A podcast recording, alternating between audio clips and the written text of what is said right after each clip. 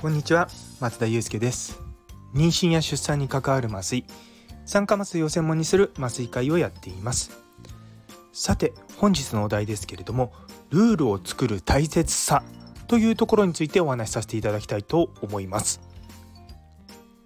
今日ですね実はまあこのテーマを選んだ理由なんですけれどもツイッターの方で産婦人科の先生が、まあ、いかに宿日直許可がおかしいかっていうのを書いてくださったんですね。まあ、かいつまんで言うとですね夜中の1時から5時半ぐらいまで細切れでこう起こされたりとかするっていうまあ一夜のですねストーリーを書いてくださったんですね。でその中に出てきたのが電話対応15分患者内診1分とか書いてあるんですよ。いやいやいや患者にその診察してる時だけが労働時間じゃないよねってまあ私は思うんですけれどもそういったとこに対してですねあのまあ、結構皆さん誤解されてるんじゃないかなって思うのと同時に逆にそういったことが正しくなっちゃうようなルールを作られちゃうと困りますよっていうところでルールを作る大切さっていうことをお話しさせていただこうと思います。皆さん多分普段の生活の中で変なルールって多分あると思うんですよね。まあ、代表的なのは校則とかそれでルールってまあすごい不思議でどんどんどんどん足されるんですよ。たまにネットとか見てるとなんかこうとんでも校則みたいな感じでねすごい古い時代に作られた校則が誰も消さないからずっとそのまま残ってるみたいな話を聞くんですけれども実はルールって基本守んなきゃいけないんですよ。でも変なルールとかあとそのルールがもう時代に合わなくなったらそのルールって変えなきゃいけないんですね。それと同時にルールを自体がですね納得できないものであればそれもまた変えなきゃいけないんですよ。で日本だとどういうことが起こるかっていうと変なルールがあったらそれ守んないだってこのルール変なんだもんっていうのでまかり通るんですね。でそうなってくるとルールは常識的に考えておかしければ破ってもいいっていうのが、まあ、僕らの社会通念に近くなってると思うんですよ。一方以前私言ったそのカナダとかのまあアメリカもそうだと思うんですけれどももうルールはやっぱり絶対なんですよ。ただルールが変だとそのルールを変えようといろいろとみんなするんですね。私がカナダにいた3年ちょっとの間にもそのデパートメントの中のルールっていうのが何個かちゃんと変わってったんですね。でしかも向こうは文化的背景が違う人がたくさんいるものだからちゃんとそういうのを明文化するんですよ。でそのためにこう課の中全体にこうメールを流してでそれでみんなが修正したりとかしたのをこう最終的にまあこういったものになりましたよっていう形で僕ら受け取るんですね。なのでルールっていうものは変えられるっていうところなんですよね。で多くの日本まあ私も日本でいた時はルールっていうのはまあ基本守んなきゃいけないけども変なルールもあるからそれは別に守んなくていいよねってずっと思ってたんですけどもいやそうじゃないと。やっぱちゃんとルールを作っていくのがすごく大事だしなので私はその働き方改革のところで最初から入っているんですね。もう2020年の帰国した直後からあの厚労省の会議とかを、まあ、大学で Zoom でつなぐっていうのがあったので、まあ、それにですねいろいろとあお願いして参加させていただいたりとか院内の会議に出てまあ誰にもやれと言われてないんですけどもこれは絶対に取り組まないともう取り返しのつかないことになるっていうのはもう目に見えてたので取り組み始めてるんですね。でさっきの例えばその細切れの勤務っていうことに対してどう労働時間をカウントするのかっていうのはちゃんとルールを作っとかなきゃいけないんですよ。例えば、まあ、当直室の中にいる時間は、まあ、勤務外としても、まあ、当直室の中で電話を取ったらもうそれはもう勤務なわけですよ。もちろん、まあ、そういったルールを作った場合中にはあのあまり働いてないのにその労働時間を長くするためにそのあえて当直室を使わないっていう変な輩が出てくるとは思うんですけどももう正直な話そういうのを細々としたところをいやその気にしてたらちゃんとしたルールなんか作れないんですよ。もう正直な話そういったことをしてその労働時間をごまかそうとする人は別にもうそれはそれでいいんですよ。ま、そういう人なのであのそれはそういった人を雇わないとかそういった人がま目に余る時はなんかこうペナルティみたいなことが課せられるようなシステムにするとかまあまあ何らかのことでやればいいと思うんですよね。そもそも完璧な完璧なルールってのはないんですよね。完璧なルールはないからそうなってくると大まかなルールで十分だと思うことも重要なんですよ。で先ほどの例えば患者さんの対応の電話を受けましたでそこから患者さんが来るまでに20分ありますとでその間が労働時間か労働時間じゃないかって例えばその20分でその患者さんのためのオーダーを出したりとか看護師さんと連絡を取ったりとかそういったことするんであればそれはもう労働なわけですよ。でおそらく何もその行動を起こしていなくてもそこで起きて頭を動かしていたらああこの患者さんが来たらこういうケアをしなければこういう、まあ、検査をしなきゃって考えるじゃないですか。でもう考えてる段階でそれはもう私の中では労働なんですよ。でなのでそういったところをちゃんと最初の段階でルール化しておけば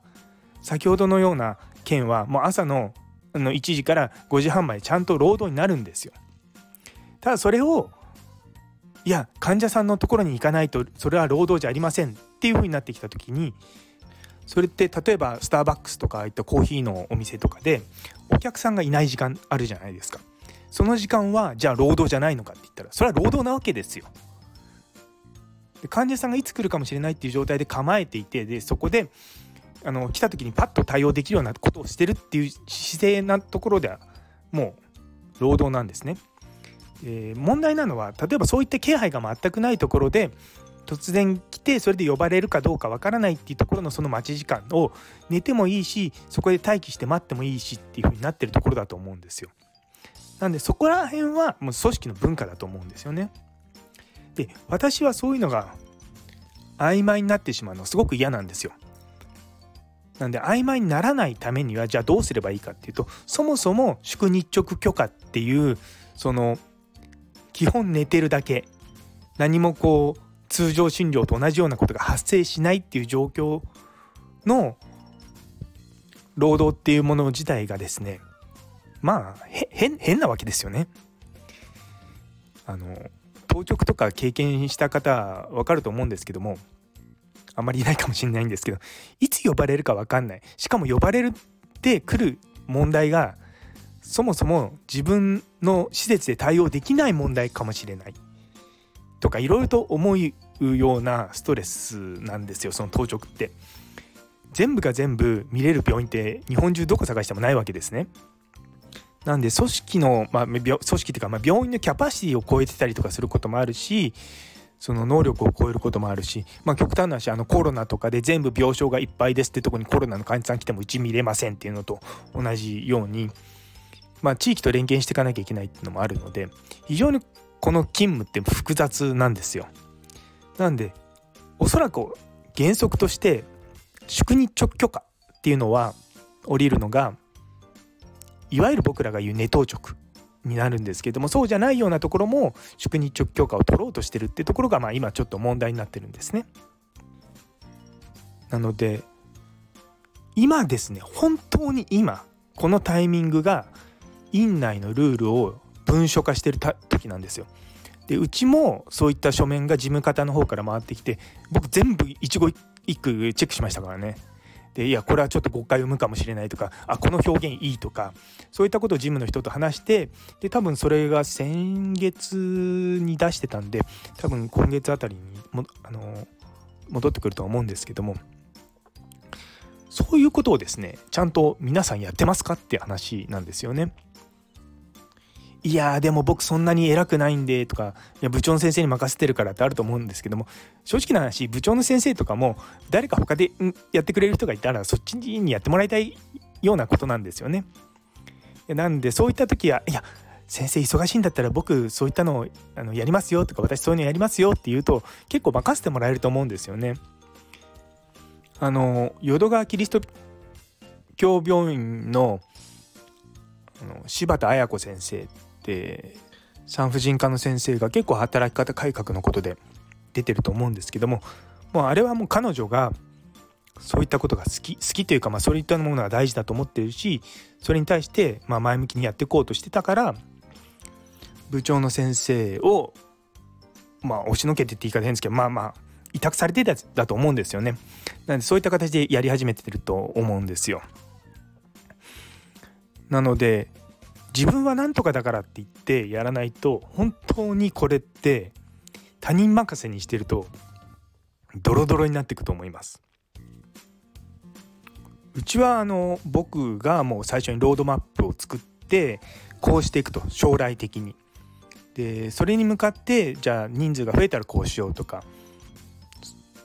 いついつまでにこうしたいとかまあそういったことをやってるんですね。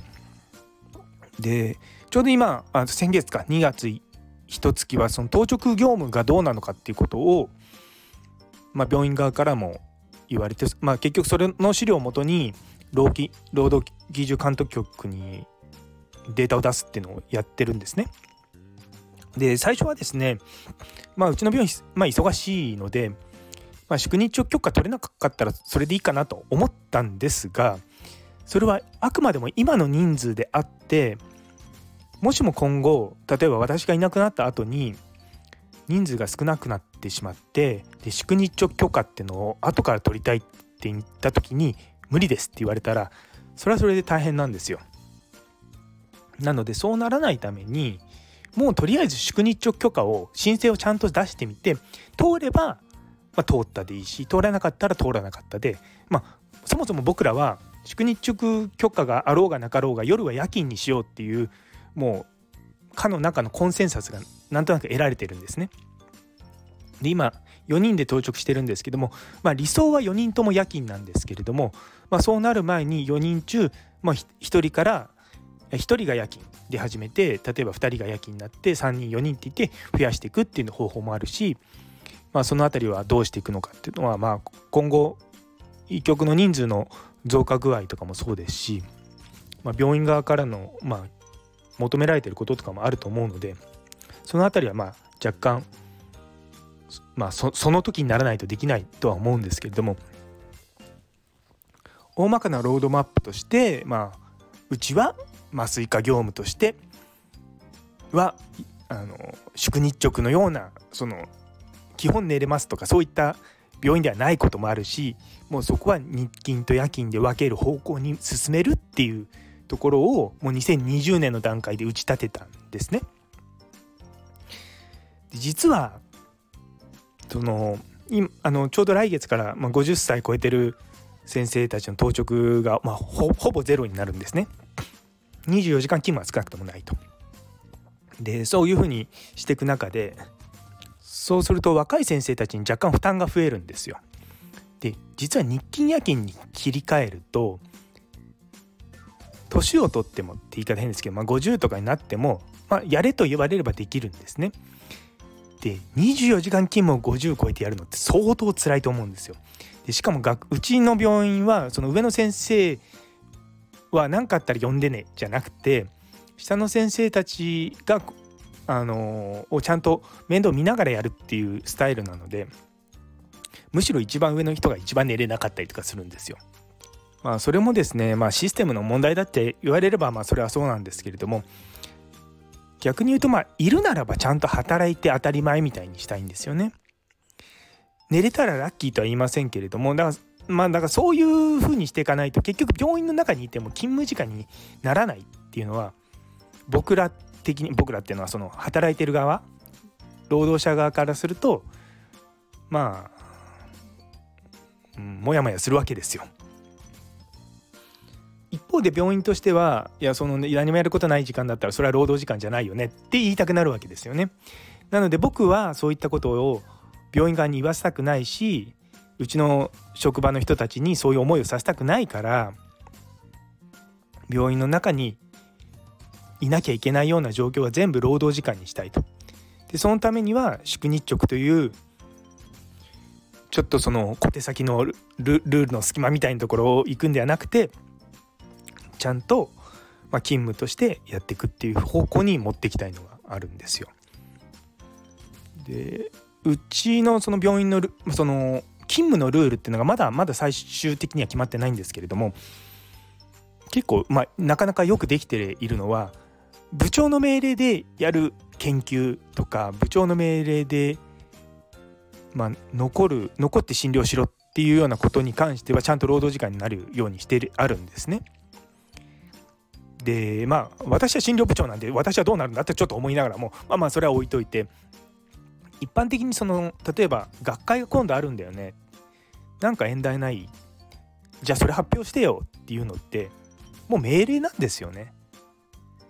それを自分がいやその部長は別にこんなことやらなくていいって言ってるけどもいや僕はこの研究は大事だと思うんだよなっていうのはまあ100歩譲って自己研鑽と言われるかもしれないですけども最終的にはまあ患者さんのデータを取るのは院内でしかできないしそれを解析したりとかするのも院内でしかできないしで研究をするのは少なくとも大学病院にとっては義務なわけですよ。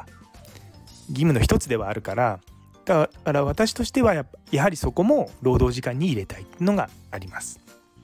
ただまあそれこに関して、まあ、病院側がどう判断するかっていうのはまだわからないしその研究がその労働時間として認められるようになるとてかまあ普通は認められるはずなんですよ。僕ら大学の教員なので研究をする人たちなのでそうで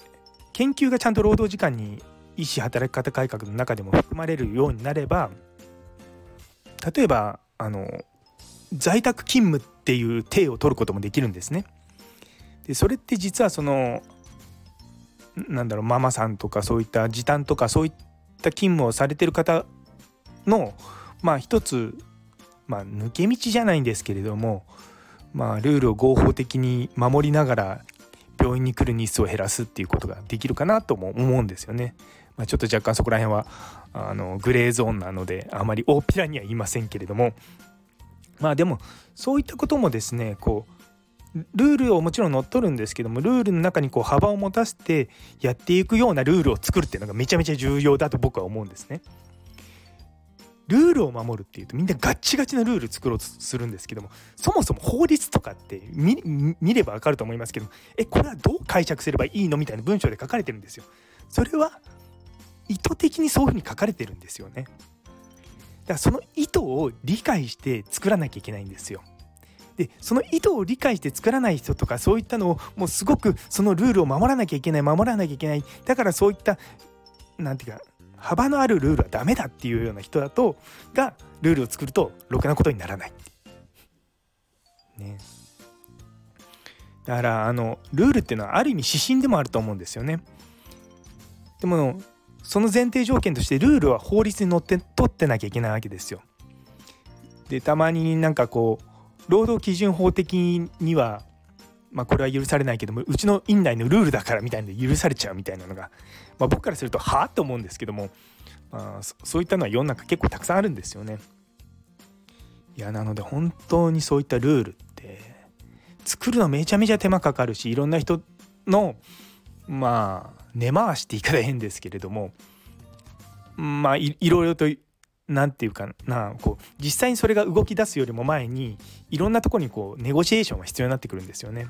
まあ、そういったことをやるのがまあ管理職の仕事だからまあ仕方がないっちゃ仕方がないんですけどもただやっぱりそういったのをちゃんとやっていかないとルールをそもそも守るっていう文化にならないと思うので私はちゃんとしたルールを作るってことがすごく大事なんじゃないかなと思っております。というところで最後まで聞いてくださってありがとうございます。皆様にとって